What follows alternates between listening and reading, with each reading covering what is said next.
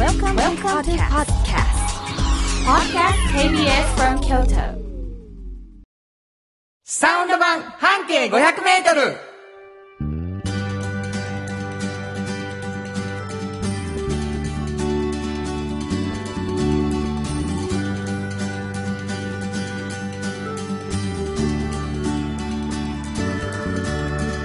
こんにちはフリーマガジン半径 500m 編集長の炎上真子です。サウンドロゴクリエイターの原田博之です。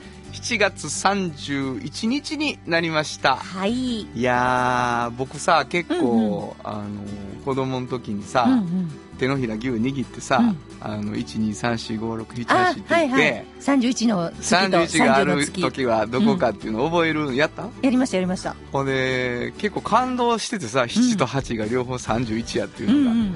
めっちゃ得やん、夏休みって思ってたんですよ。なんか1日得した感じが。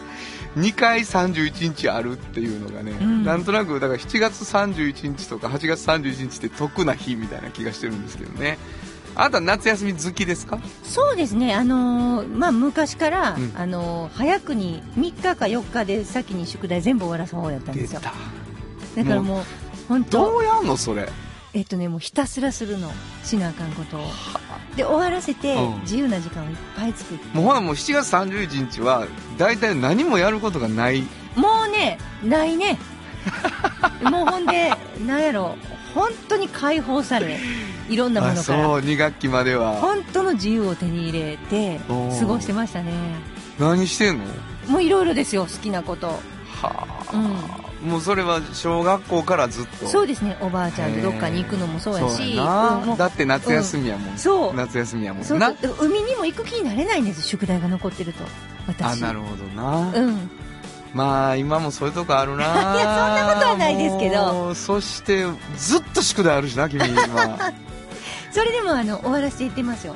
あそうか、うん。いやーちょっとねもう反省する俺はもうやっぱ最後の4日ですよ、うっそ。ほんま最後の4日にあのまだ終業式の時出さんでいいしあ始業式の時出さんでいいしなっていうそう。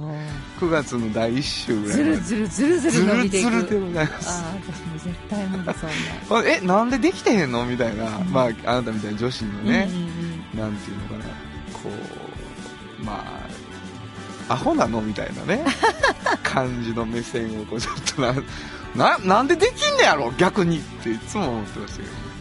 うん。嘘やろ？そんな最初にできたとか嘘やろって思ってた。ああ、そっか、うん最初にやる方ですから。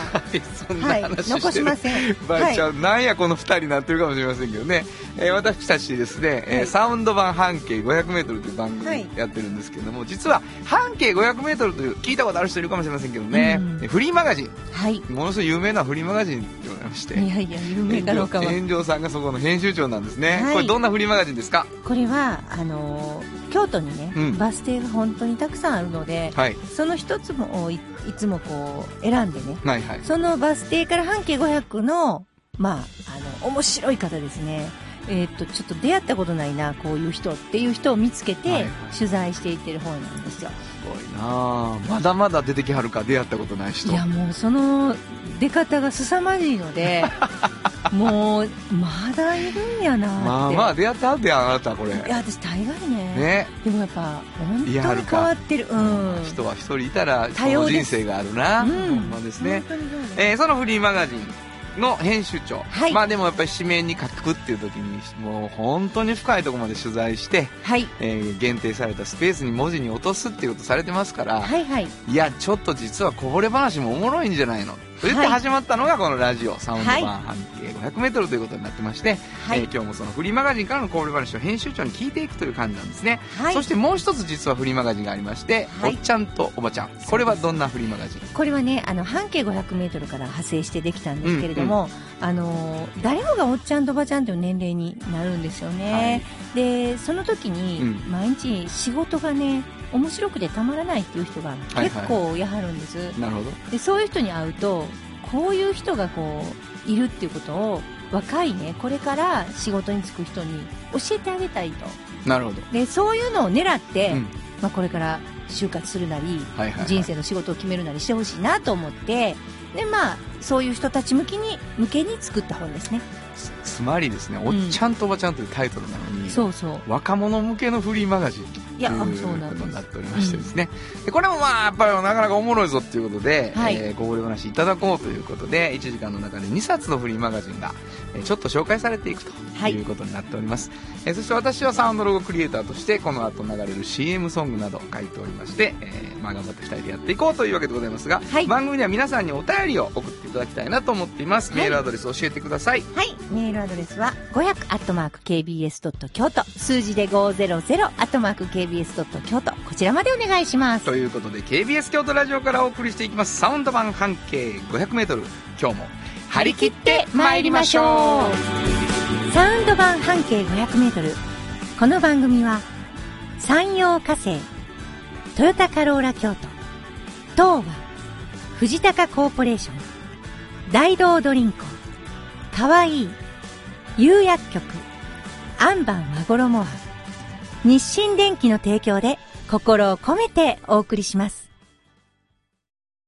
産業化成は面白い。ケミカルな分野を超えて常識を覆しながら世界を変えてゆく。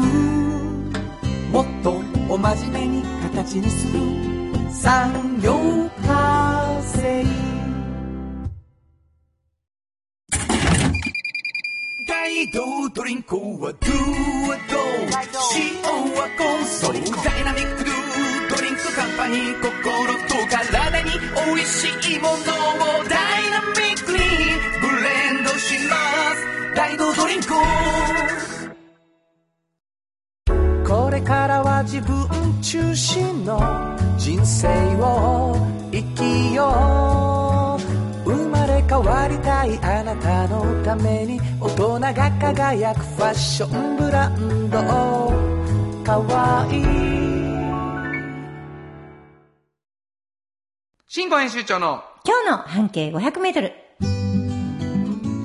このコーナーでは京都市バスのバス停半径 500m のエリアをご紹介するフリーマガジン半径 500m 編集長炎上真子がページに載せきれなかったこぼれ話をご紹介します。はい。まあ、あの、さっきも説明してたんですけどね、一つのバス停から半径500メートルで、えー、園長さんたちが見つけて、そして取材をした、はい。えー、というその記事についてこぼれ話をいただくんですけど、はいはい。その、どこのバス停の特集の時の記事だったか、はいはいということについては、えー、最初うん、言わずにですね、なんか、あの辺かな、この辺かな、とバス停をイメージしていただきながら聞いていただくというコーナーになっております。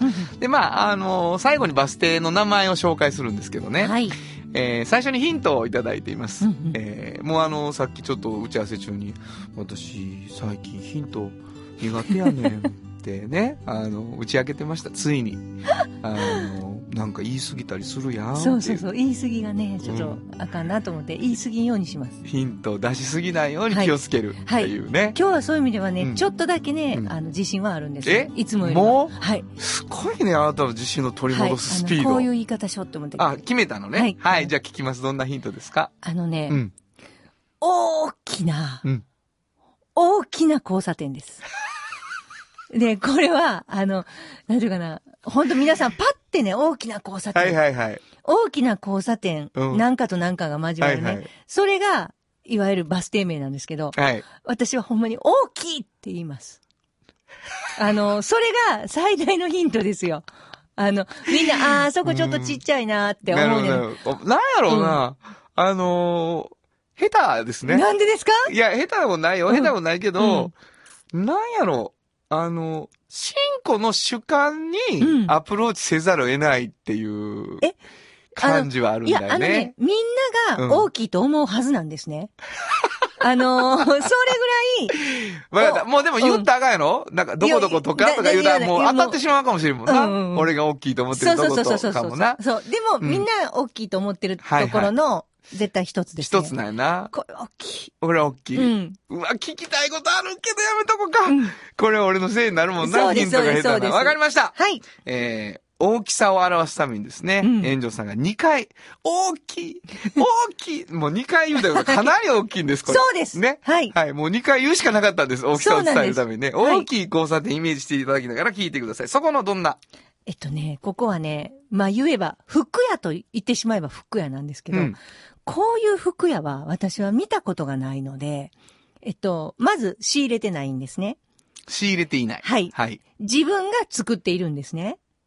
仕入れていない自分が作っている服屋さん。うそう、そのはいはい店主が作ってるんです、なるほどオーナーがね。はい。ほんで、えっ、と、行ったら、はい。その、えーオーナーが、うん。まあデザイナーですけど、うん。そのオーナーが、えー自分で作った服がね、全部白生地で、はいはいはい。白デニム生地で全部かかってるんですよ。だからショートパンツも、形がな、形、長、長ズボンも完成形でね。はいはいはい。で、それを見て、ジャケットも。まあ、数種類ずつあるんです。うんうん一点ずつじゃなくて。で、それを見て、これかっこいいなとうん。思ったら、今度こっちにね、そのオーナーが選んだ生地が置いてあるんです。はいはいはい。いっぱいうん。で、デニムにこだわってるから、うん割とデニム素材生地が多いんですけど、はい。その中で、この形のこのパンツを、うん例えば、この生地で作ってほしいって言ったら、数日後作ってくれるんです。自分のサイズで。なるほどなるほど。じゃあもう形と、二つやね。二種類を組み合わせてオリジナルになんや。そうです、そうです。自分でこの形でこの生地。そう、で、あとはサイズだけ。そう。へえ。それね、だから採寸してくれるんですよ。うんだから、なんか、オーダーメイドみたいな感じなんですけど、ちょっと違うじゃないですか。そうやな見たら本当に服屋さんみたいにわーって並んでるんです。なるほど。だから、なかなかの面白さ。ほんまやね。じゃあもううんその人のデザインが好きになると、うん。何個か同じ形やけど違そうう生地でとかそうそう作ったりできるってそうことやなんです。だからリピーターすごく多いんです。わかる。わかるわわかります、。わかります。あなたもそういうタイプやもんね。私も同じのいっぱい買う方なあのんで、、色違い好きですよね。あ色違いで同じ形で気に入ったら。めちゃくちゃほな多いです、。タイプやんか。あタイプ、タイプ。わかるわっていうことよね。やり方として。本当にへーそれ聞きたいんだけどさ、うんもう形が気に入って色違いっていうのは、うん。やっぱりこう、満足度が高いもんですか？ものすごい高いですね。だからもう色違いじゃなくても私は買ったりするえ、んですよ。どういうことでしょう？あの、同同じじものをものを？同じ色のいいくつも。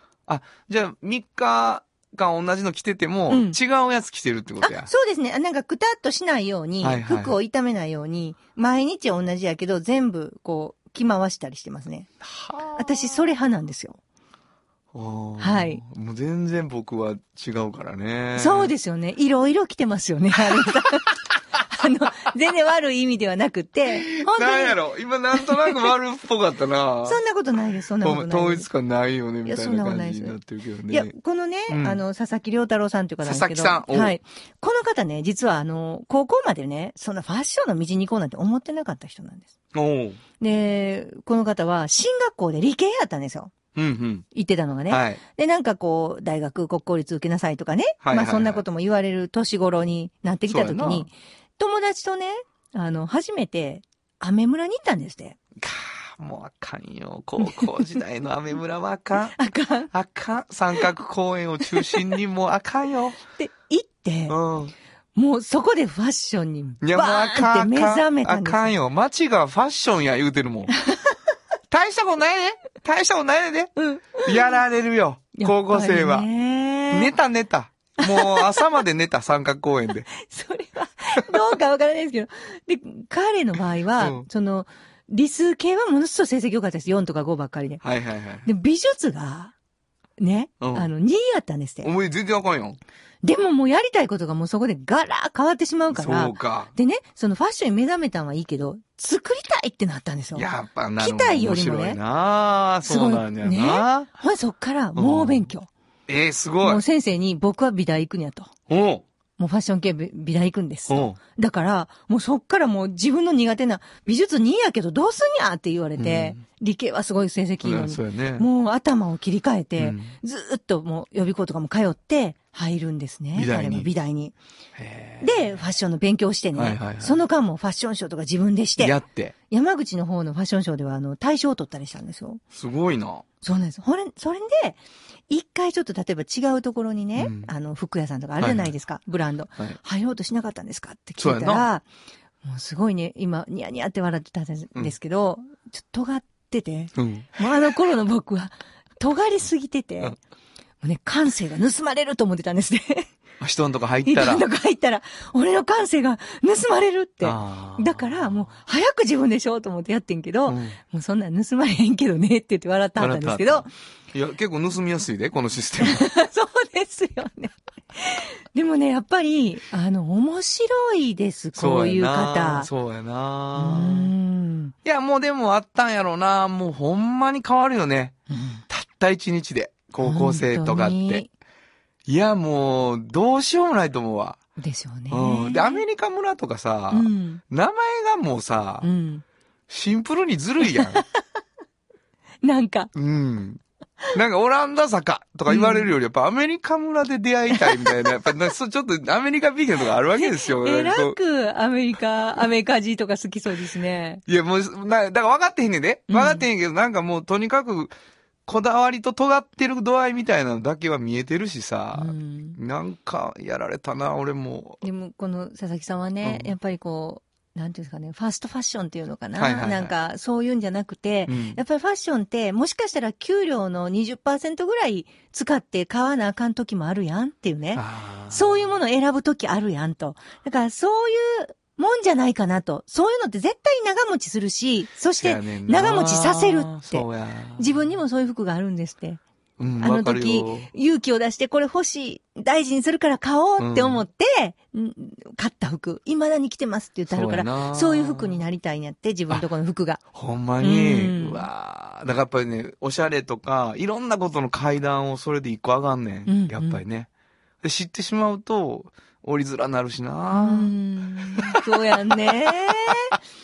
そんな感じなんですよ。いや、めっちゃおもろいな、うん聞こうか。皆さんこれみんないろんな大きい交差点思い浮かべてくれてると思うけどな。はどうやろうね。こあ、うんここのお店はトリニタスって言うんですけどね。トリンタス。トリニタス。トリニタス。はい。トリニタスのうん佐々木亮太郎さんね。はい。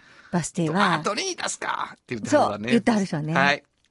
聞きます。はい。はい。うんびっくりしますよ。大きいですよ。堀川お池。まあ、大きいな。ね？まあ、大きいわ。むちゃむちゃ大俺。さ、質問しようと思ったのは、うん、歩道橋あるって聞こうかなと思って。あー、ない。う今答えんのかい？ありませんよ。知ってる？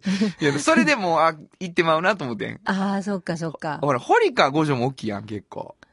うん、でもなんか、お池って。ほらな、ほら。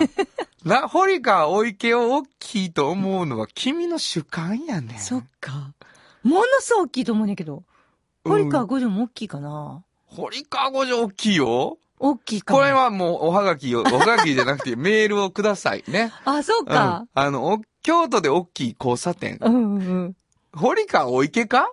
みたいなのあるよ 本。当に？はい、それあるよ。巨大やと思うけどな。なぜなら、うん。千本方向へのお池がちょっとしぼむからなんほんまです。や。もう、そっち方向のお池をちゃんとね、うん想像できてない。何のことや？あの、そうですね。ほんまにそうです。あっちもいっぱい回ったからね。ほんまほんま。そうです。はい。えー三分の、四分の三大きい交差点でしたねそう。か。なるほどね。でもまあいい。よ。いいです、いいです。うんあの、面白かったです。はい。うん。あの、もう私自信あるって言ってこれですから、もう、あの、みんな安心してください。まだしばらく下手なままいけそうな感じですね。えー、新語編集長の今日の半径500メートル、今日は京都市バス、堀川お池停留所の半径500メートルからでした。FM94.9 メガヘルツ。AM1143kHz で KBS 京都ラジオからお送りしています。今日の一曲。はい。ここで今日の一曲なんですけどね。あのー佐々木さんの漢字が、はい。こう、ヨーロッパなのとか、うんブリティッシュなのみたいな話をしててですね。はいえー、エンジョさんに曲を選んでいただきました。今日はエンジョさんに紹介していただきたいと思います。どうぞ。はい。えー、ニコで、ジーズデイズ。本当はここで Just Like 登録の名曲が流れてるんだよ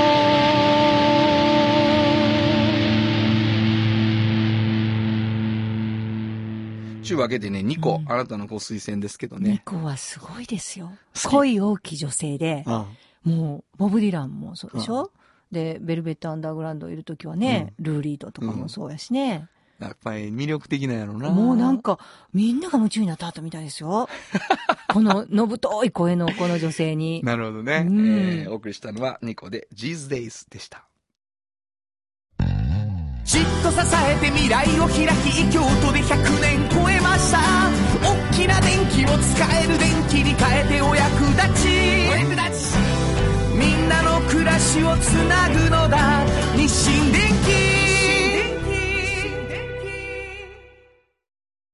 トヨトヨトヨタカローラ京都カロカロカローラカローラ京都京京京都のカローラ京都トヨタの車トヨタの車大体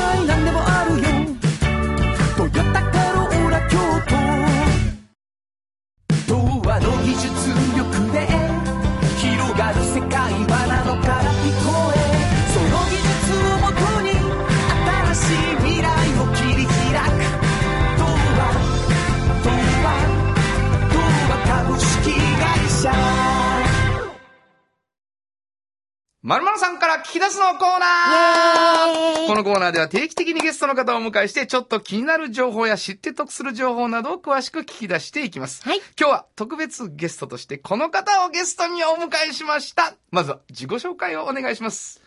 はい、えー、カフェベルディマスターの、えー、都築と申します。よろしくお願いします。よろしくお願いいたしますカフェベルディのマスター。は聞いたことがあると思ってくださったら嬉しいと思うんですけどね。半径の設置点でもあります。もうね、あなたはそっちね。僕はもう2回ライブさせてもらったよといそうことでございましてねこのラジオでも来てな、みたいな話をしてまして、はいラジオ聞いて来てくださった方もおられるんですけど、はい。まずは炎上さんの方から、うんあの、鈴木さんとの関係はい、みたいなことね、うんえー、ちょっと紹介していただいてもいいですかね。はい。わかりました。あの、鈴木さんとはね、はい実は長いんです、私。えっと、半径500メートル出してすぐぐらいに、鈴木さんの方が見つけてくれはったんですね、ちょっと待って半径をください。。これはもう聞かないと。それは本当ですか？そうですね。よかった。半径を見つけてくださって、はい。いそしてアプローチをされた。やもう、たまたまなんか見かけたら、なんや、このフリーペーパーおもろいやん、みたいな感じで。ほら、ほら。私が持あんたってたのあれ違う昨日電話してない違。う違う、ちゃんと本当に。お今。うん。ああの、本当に。じゃあ、あのね、うんあの、鈴木さんのとこは、今も2店舗あるんですけど、あの、下鴨店が本店なんですよ。はいはいはいはい。で、下鴨でコーヒーをね、私美味しいコーヒーを飲んでるお店の一つだったんですね。それで、あの、まあ、言えば、ピッキングってわかります？わかりますあの、欠点豆を取ったりする。はいああいう動作を見た初めての店が、鈴木さんの店だったんですよ、私は。それは店でこ、んなって店で。営業中にやった営業中にしてはったんです。私はそういうコーヒー屋さんを知らなかった、今までね。それ下鴨の時からもうずっとですか？いやもう、それは最初からずっとですね。それも、あ、なんかあるんですか？やっぱりそれやってると、興味示さはるやろなとか、必要があってやってる感じですか？いやまあ、あの、悪い豆は店に出せないので。なるほはい。だから、そういうことを、今でこそね、たくさんそういうのね、ピッキングとか見たこと皆さんあるかもしれないですけど、はいはいはい私は、そんな時に、もうほんと10年以上前ですからね。うん。だから、初めて見たんですよ。はいはいはい。で、そこにうん何回か通ってたら、半径が置いてあったんですよ。え、そこに？多分ね、どこかから面白いなと思って取って、お店に置いてくださったんですよ。なるほど。ほんで、いやと思って、うんこれ、うち出してるんで、うん持ってきますって言って。言った。ほんで、持って来させていただくことになってからのずっとお付き合いなんです。ちょっと最後のところであなたからアプローチしてるな、やっぱり。最後はね、最後は。でもやっぱり鈴木さんが。え、何が面白かったんですか、半径は？いや、あの、こういうアプローチをしているフリーペーパーってまずないじゃないですか。なるほど、なるほど。あ、の、コーヒー特集とかかき氷特集とかはあるんですけど、なるほど。バス停1個から半径500メートル以内って、なるほどな。なんかこの声で言われると、いやめちゃくちゃ、ね褒められてる気がする。重さがあるなはい。本当に。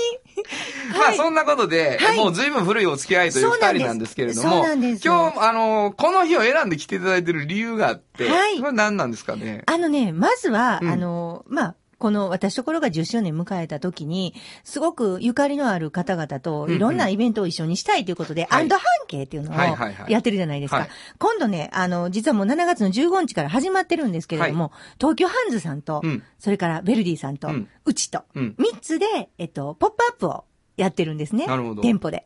で、えっと、ベルディさんの方ではコーヒー豆を売ってはるんですね。はい。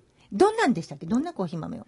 はい。えっとですね、通常店では売ってないコーヒー豆を2種類と、あの、私どもの定番のベルディブレンドですね。全全部で3つね。店で売ってない、うん。その日しか買えないっていう。そこでしかそこで買えない。しか買えない。えーそれは豆が買えないんですか？あ、あの、ブレンドですね。ああ、なるほど特別ブレンド。はいなるほど、なるほうど。ん。僕あんまりね、あ実は一回やらせていただいたことはそうそうそうそう経験があるんだけれども、そのブレンドっていうことがよく分かってなくて、はい。違う種類の豆をえっと、いつの段階で混ぜるんですか、ブレンドっていうのは？あの、焙煎した後ですね。あで、具合によって、ちょっとこれはこれと混ぜたら美味しくなるやろうなとか、そういうことを考えて。まあ、あの、具合というか、もう、各々の豆の焙煎度合いが決まってるので、はいあの、これとこれを混ぜて、こういう味を作ろうっていう感じなんですけど。なるほど。じゃあ、その豆の特性を知って、これを豆とこの豆を混ぜると美味しい。そうですね。えーそれは、あのーなんていうのかな。今でも発見があるんですか？これとこれ混ぜたらこんな味かみたいな。あの、あプラスとプラスマイ混ぜるとマイナスになってしまうこともありますし、あの、一概に美味しいもの同士混ぜればいいっていうわけじゃないなっていう。まあ、野球で言ったら4番バッター1番から9番まで揃えても、なんか試合にならないみたいな感じですよね。役割があるからね。なるほど。そしたら単品やったら美味しくないのに、ブレンドした時には役割を果たすみたいな豆もあるんですか？まあ、美味しくない豆は混ぜないですけ ど、あの、はい。ただ単品だとあんまり主張しなくても、ブレンドに混ぜるといい感じで A と B を接着してくれるとか、そういうのもありますし。なるほど。え、それ結構ブレンドっていうのは何種類っていうのは決まってるわけじゃないんですよね？まあ、あんまりたくさん混ぜすぎると、あの、わけわからなくなるのと、再現性が取れなくなるあのでそうかそう、かだいたい3、4種類。3、4種類もでも扱うにゃ。すごい論理派でしょ？え、はい。なんかもうね、いつもこんな感じなんですよ。あ、でもその論理派の方好きですよそうそうそうなんでねす、。そうなんです。ね。だからこう、なんかプロフェッショナルみたいな人に、うん本当に都築さんが初めてですね、お会いしたのは、うんうんコーヒーのプロフェッショナル。なんとなくコーヒー屋さんっていうのはいっぱいあるんですよ、京都に。はいはいはいでもなんかこう、本当に理論派でね、うんでも、あの、その欠点豆取ってるところも見てますし、いろんな説明を教えてもらって、はいはいで、ベルディに行った時に最初に飲んだブレンドコーヒーが、あの、常温よりちょっとあったかいみたいな、その熱々とかじゃないんですよ。うんその方が飲みやすくて美味しいっていうのもベルディで知りました。私は。るほどな。はいなるほど、なるほど。そんな感じ。いや、僕も、でもああかん、ここは美味しいわって思ったからね。ねあの、そういう店として、え。はい。ちょっと贅沢したい時に行くっていう感じで、下鴨のようにねありがとうございま、行ってたんですけど、だからね。期間中は、あの、下鴨店とか、うんうんあの、芸術大学のとこですね、元造形大学ですね、はいはいはいあそこの店舗でも、えっ、と、いろいろ半径のものも置いていただいてますし、なるほど。ぜひちょっと足を運ん8月でほしいです。15日までは、うんえっ、と、その、アンド半径という企画で、その、その時しか買えないブレンドも買えるし、コーヒーそこの場でも飲めるんですでしたっけ？あ、あそこは今どうなってるんですかね？ちょっとあんまりイートインは。なるほどあの、なるほど多分、ハンタさんははちょっとね、あの、いろいろわからないですけれども、うんうんあの、もちろん、店舗に行ってもらうと。なるほど、なるほど。はい。今、ベルディ2店舗ですか？はいはい。えっ、と、下鴨と下鴨芸術大学店と。芸術大学店。はい。はい。結構ここは広くてね。いいですよねう。ん本当に。マスター的にはこう、なんかこう、アンド半径で、で、ハンズに来てもらった人たちに、こういうの注目してみたいなのありますか？それとか、ぜひこれを求めてくださいみたいな。まあそうですね。やっぱり、あのーオリジナルブレンド2種類ありますので、うん。そちらをお求めいただきたいんですけれども、うんうんうん。まあ、あのー今回、あのー名前が、はいはい、おう。はい、ブレンドの名前が、はい。そのものズバリの名前にしてまして、何ですか、えー一つは酸っぱくないけどフルーティおー。っていうブレンド。ー。はい。と、えーほろ苦いけど後味すっきりっていうう。わ、めっちゃええやん。俺もうほろ苦いけど 後味すっきりやわ。いや、でも酸っぱくないけど、フルーティーってちょっと興味ありますよね。まあ、せやな。夏っぽい。本当やね。うん夏っぽいでも分かりやすすぎますよね、この。そうですね。まあ、あの、うちらもき来るお客様で、一番多いのが酸っぱいコーヒー嫌だっていう方が多くて。あはいはいはいそうですね、僕もやわ。はいうんで、まあ、あの、昔は割と苦いコーヒーが多かったんですけど、はいはいはい最近結構酸っぱいコーヒーが多くて、はい。で、酸っぱいと酸味っていうのは全く別物なんだよっていうのを私たち言ってるんですけれども、なるほど、なるほはいど。なるほど。え、これ結構すごいな。めっちゃ聞きたいけど、時間が近づいているんですよ。ね。あの、もう一つちょっとどうしても私から言いたいことがぞ。はい。あの、うちでも取り上げたことあるんですけど、はいベルリーさんってあの、自分で焙煎させてもらえるんですよあ。、せやな。あれがね、原さんもされたことある僕でしょさせてもらったライブの1回目の時に、めちゃくちゃ楽しかった。もうね、豆ね、木豆、生の豆をね、あの、買わしていただいて、マスターついていただいて、で、美味しい。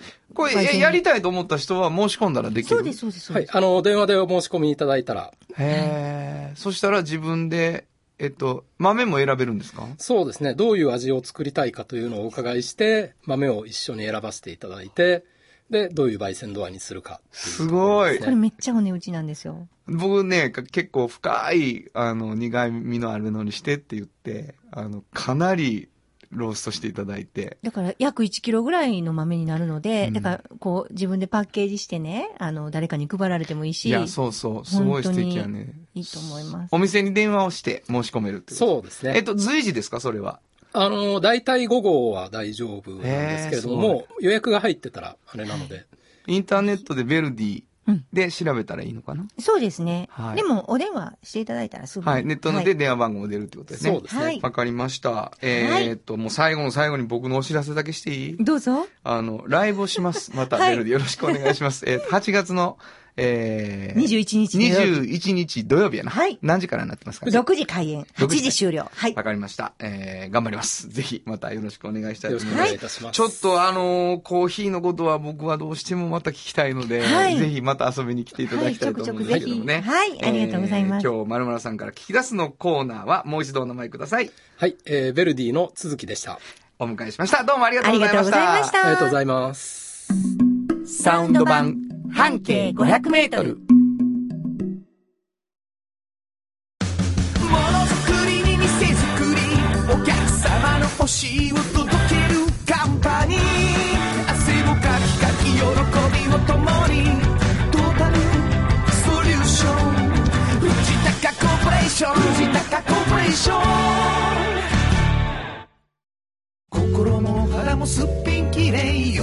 姉妹が京都から発信する簡単なのに満足できるスキンケアシリーズ。自由に楽しく生きられる喜びと出会ってほしい。シンプルアカンスキンケア。アンパンおっちゃんと、おばちゃん。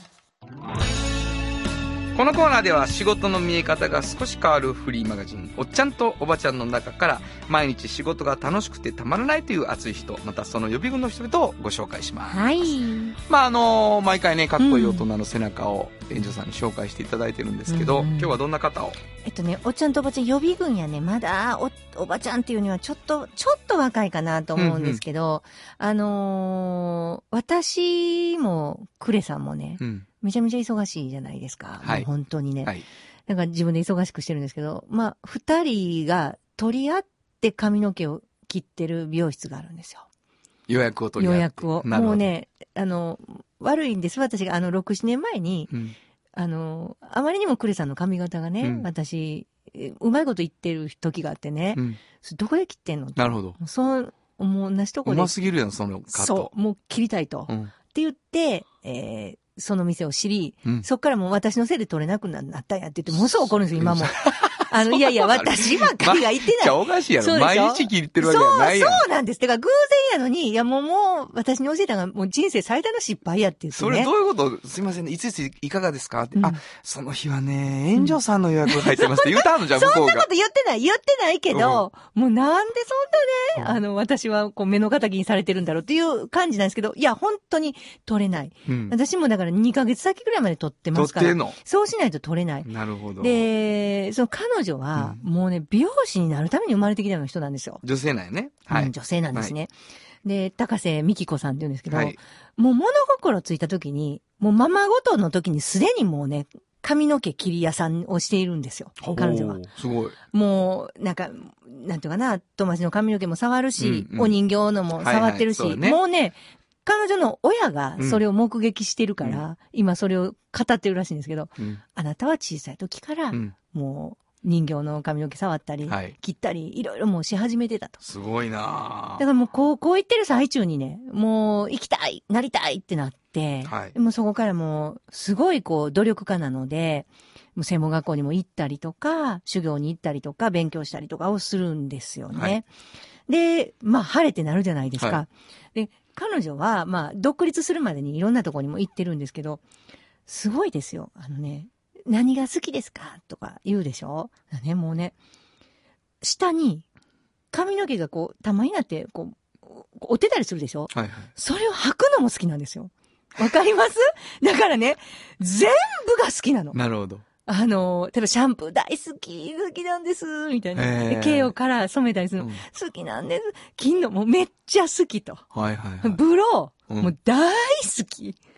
へもうえ、すごいな。うんもうマッサージとかも、すごい好きみたいな感じ。だから、え全部やんみたいな。なるほど。だから、こんなに好きなことをずっとしてる人って、いいなーなるほど、いい、いいなと思うな。すごいと思いませんかそうや。私ね、うん。あの、ちょっとこれぐらい嫌なんちゃうとか。ありそうだけどだから、ほな。んまに自分いいなと思うんですって。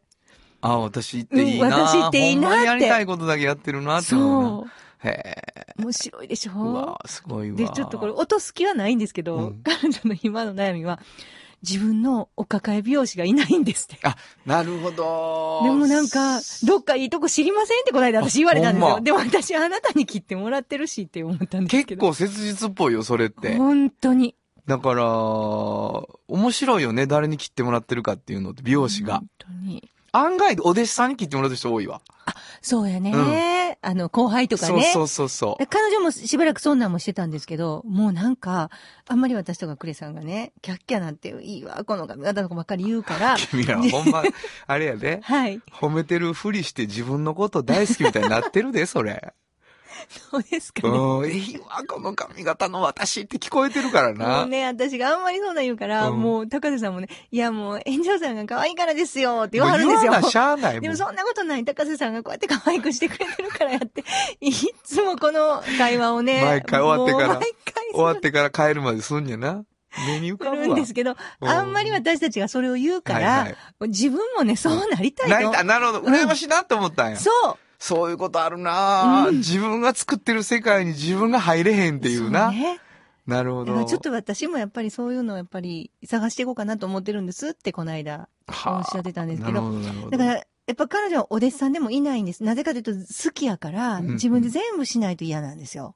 うん、なるほど。だってもう下の毛履くのも好きなんですよ。それも取らんといてやからな。そうなんです。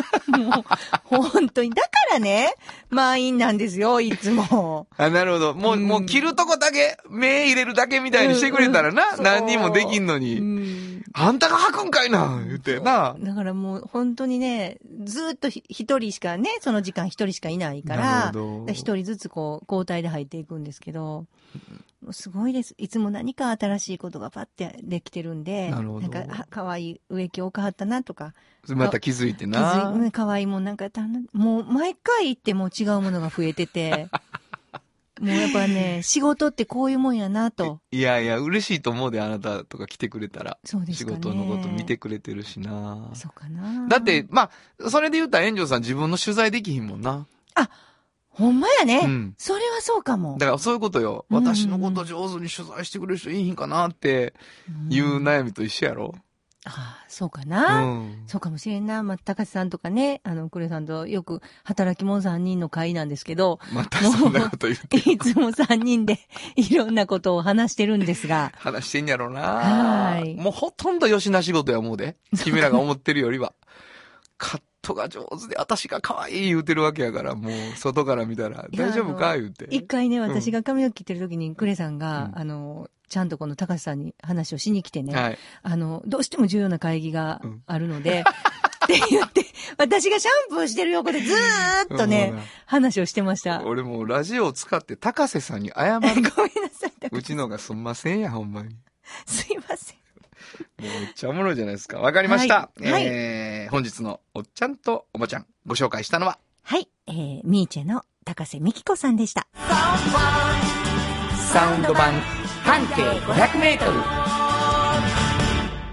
今日のもう一曲。はい。ここでもう一曲なんですけどね。うん髪の毛でちょっと好きで印象的だった曲を選びました。星野源、くだらないの中に。本当はここで、ジャスラック登録の名曲が流れてるんだよ。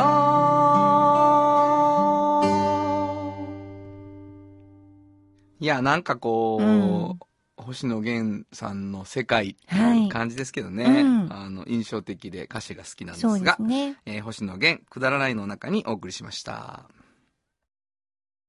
童話の技術力でがる世界はなのから聞こえその技術をもとに新しい未来を切り開く。東亜東亜東亜株式会社。あなたに寄り添い毎日をそっと支える。釉薬局っていう薬局。明日をつなぐ夕薬局。じっと支えて未来を開き京都で100年超えました。大きな電気を使える電気に変えてお役立ち。お役立ち。みんなの暮らしをつなぐのだ。日清電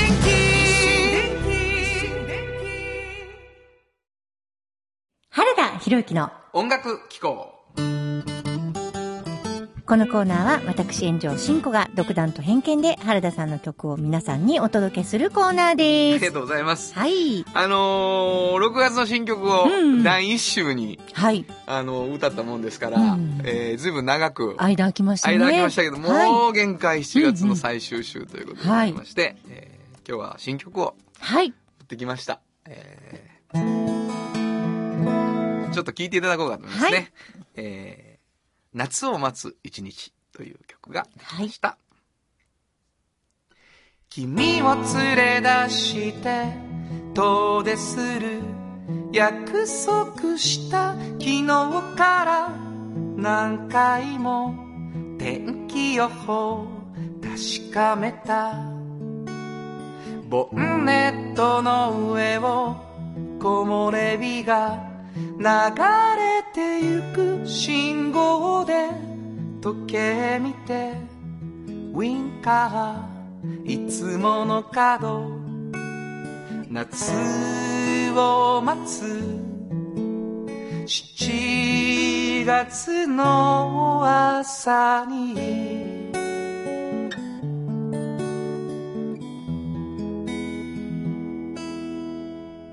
遅れてしまうかな。君もまだ準備してる。いつだって少しだけ遅くなる。待ち合わせ。夏を待つ。青空が見えている。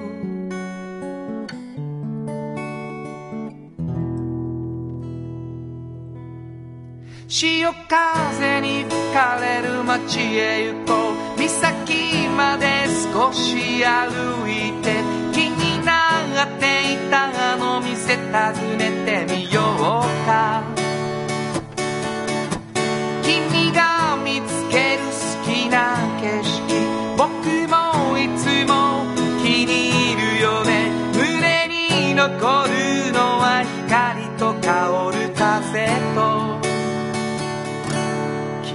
の影。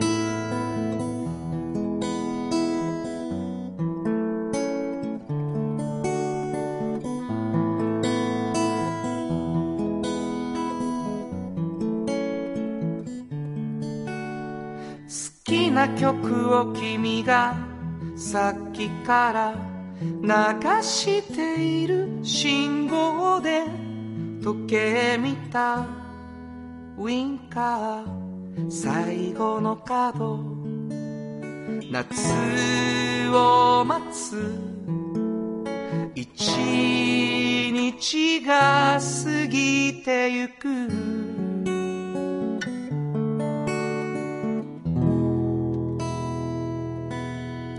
気まぐれに古着なんか見て坂道を少し歩いた夕方の空雨は降らないでくれたね。君と見つける好きな景色その中で二人はしゃいだ。胸に残るのは光と香る風と。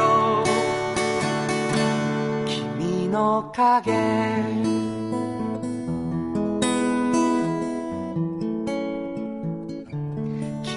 の影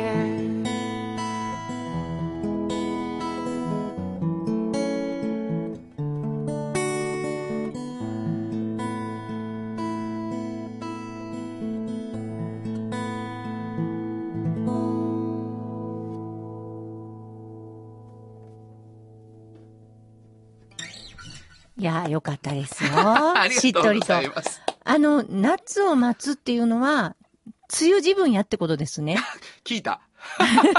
そういうことですよね。説明を求めた？いや、タイトルがね、夏をそうや待つ一な日なんで。そうやね。うんだまあ7月の頭ですかね。ね、そうですね。の歌ができたなっていうね。はいまあこういう曲書くと、1年にちょっとのシーズンしか歌わへんかったりするんやけどね。えー、そしてもうできた時には終わっていくっていうことでございますけどね。はいえー、今月の新曲は、夏を待つ一日でした。えー、以上、原田博之の音楽機構でした。サウンド版半径500メートル。FM94.9 メガヘルツ。AM1143kHz で KBS 京都ラジオからお送りしています。あの話、この一曲。このコーナーは僕たちそれぞれがこれまでの人生で印象に残っているちょっといい話をご紹介するとともに、その話にぴったりの一曲をお届けするコーナーです。えー、まああの僕シンガーソングライターとして曲を書く、まあ今日なんかも、ちょっとまあ物語を作っていくっていう感じですよね。で、誰に影響を受けたんですかみたいな話があって、あの、いやもう80年代のヒットソングですみたいなことを言うんだけど、えー小学校からザ・ベスト10一生懸命見て、で、中学校の途中から邦楽だけじゃなくて洋楽のポップスベスト10も一生懸命カセットテープに入れてみたいなことが大きかったんですけど、あのー言葉とメロディーの関係で一番影響を受けただろうと思うのは、甲斐バンドの甲斐義弘さんなんじゃないかなと思っていましてですね。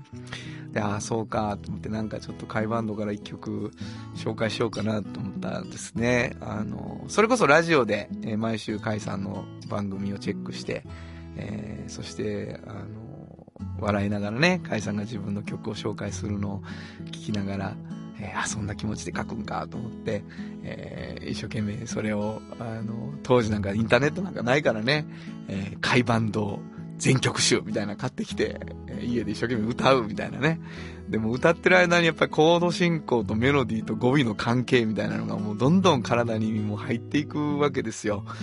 で、まあ、あの、ただまあちょっとあんなハードボイルドな世界を僕は歌うわけじゃないので、あの、歌詞の内容は違うんだけど、こう、物語の紡ぎ方とか、言葉の順番とか、こう、語尾の感じ、メロディーとの関係みたいなことは、やっぱりもう隠しきれない影響があると思うんですね。えー当時、中学生、高校生だった僕にとっては、あの、そのハードボイルドな失恋の感じは、しっかりは分かってなかったんですけどね。なんか、何回も聴いて、分からんなりに何回も歌ったっていうこの曲を今日は送りたいと思います。えー、かわいいカイバンド、ブルーレター。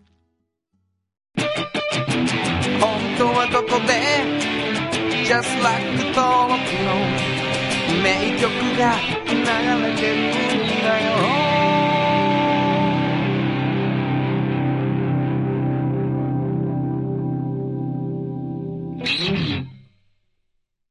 産業化成は面白い。ケミカルな分野を超えて常識を覆しながら世界を変えてゆく。もっとお真面目に形にする。産業化成。トヨトヨトヨタカローラ京都。カロカロカローラカローラ京都。京京京都のカローラ京都。トヨタの車トヨタの車。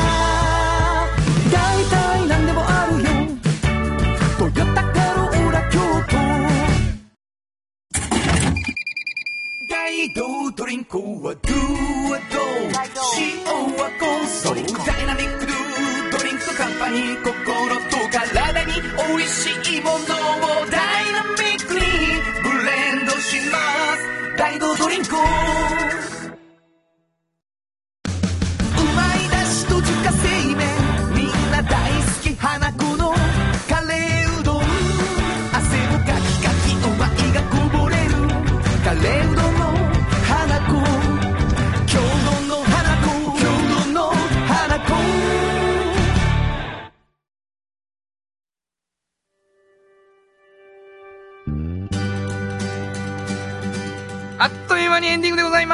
ます。はいえー、もう7月が行ってしまうということでございますけれども、えー、ちょっと、あれですか、お便りをもらっているはい。ということなんですけれども、あのー、コイヤムさん、はい。えー、原さん、しんこさん、こんにちは。こんにちは。毎週楽しく聞かせてもらっています。はい。原田さんが作られているコマーシャルの中で有薬曲が好きです。ありがとうございます。もう皆さん、嬉しいんです、こういうこと言われると。うん、そうですね。こんなお便りもありですよ。